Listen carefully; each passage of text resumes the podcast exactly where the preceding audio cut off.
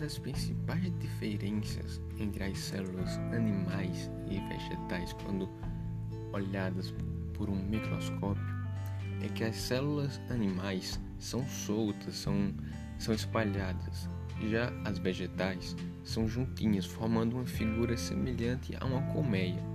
Isso porque elas possuem uma parede celular, que é, que é o que as mantém juntas. Outras diferenças também é que apenas as células animais possuem lisossomos e somente as células vegetais possuem plastos e vacúolos.